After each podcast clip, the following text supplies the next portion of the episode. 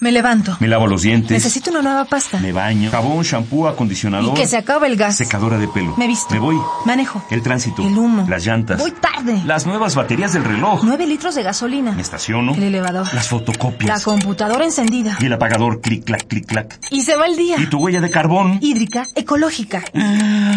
No conocía la dimensión de mis pisadas. Nuestra huella en el planeta.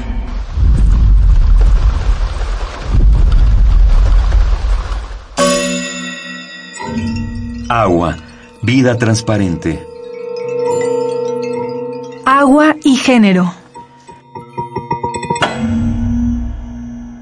Makochi piten sin mano kosteka pitelon. Julia no ha dormido bien.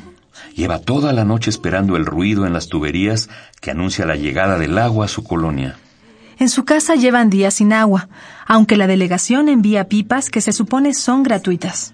Como ella no ha tenido dinero palchesco del pipero, ha estado pidiendo prestado a las vecinas para poder bañar a sus hijos y lavar la ropa de su marido, que ya se quejó porque no le gusta llegar chamagoso a su trabajo. Mujeres y hombres vivimos de manera diferente los problemas del agua. Su mala calidad, la irregularidad en el servicio y la escasez forman parte de las vivencias cotidianas que muchas veces son enfrentadas únicamente por las mujeres. El hecho de que las mujeres sean las responsables de estas actividades tiene que ver con los roles de género socialmente asignados. Así, además de la preparación de alimentos, el aseo de los hogares, el cuidado de niños, adultos mayores y enfermos, a las mujeres también les toca acarrear y almacenar el agua, hervirla, filtrarla, desinfectarla, destinar parte del gasto del hogar para la compra de agua embotellada.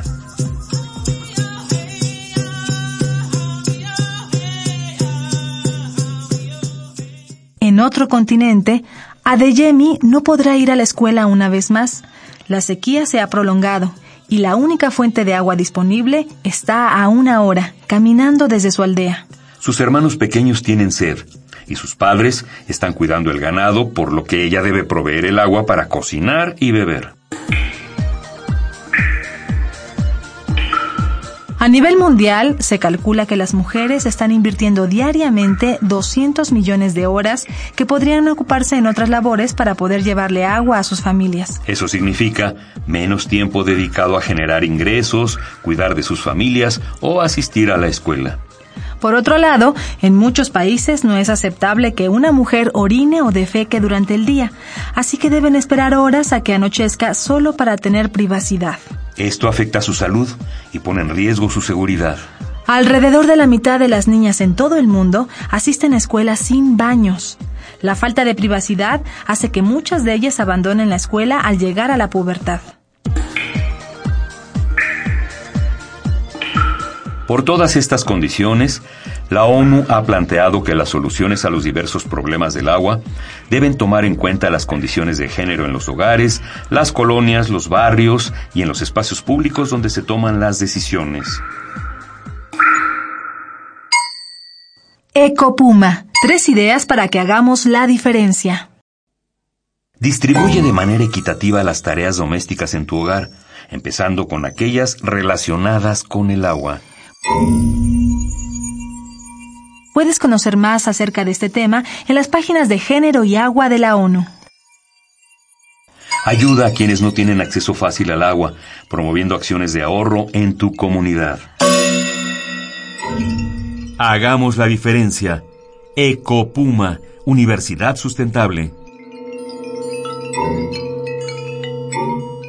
Esta fue una coproducción del Puma, Programa Universitario de Medio Ambiente y Radio UNAM. Huella de carbono, hídrica, ecológica, Huella humana.